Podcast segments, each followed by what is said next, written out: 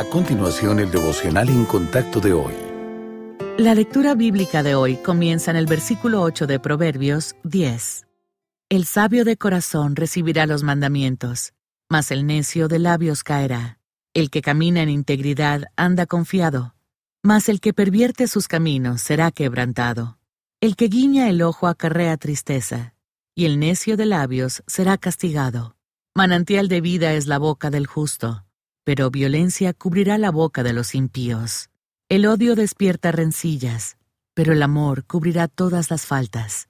En los labios del prudente se halla sabiduría, mas la vara es para las espaldas del falto de cordura.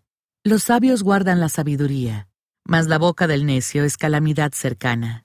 Las riquezas del rico son su ciudad fortificada, y el desmayo de los pobres es su pobreza.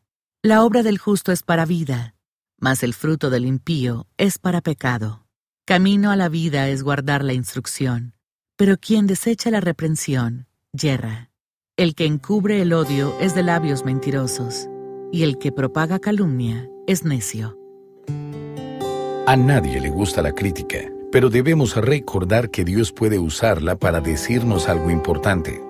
Actuamos con sabiduría al prestar atención cuando la gente nos critica. Sus palabras, solicitadas o no, deberían animarnos a examinarnos y a descubrir quiénes somos en realidad. Si no escuchamos, podríamos perder algo necesario. Por eso es importante reaccionar bien y evaluar correctamente las críticas. En lugar de ponerse de inmediato a la defensiva o asumir que está libre de culpa, pregúntese, ¿está el Señor tratando de enseñarme algo en este momento?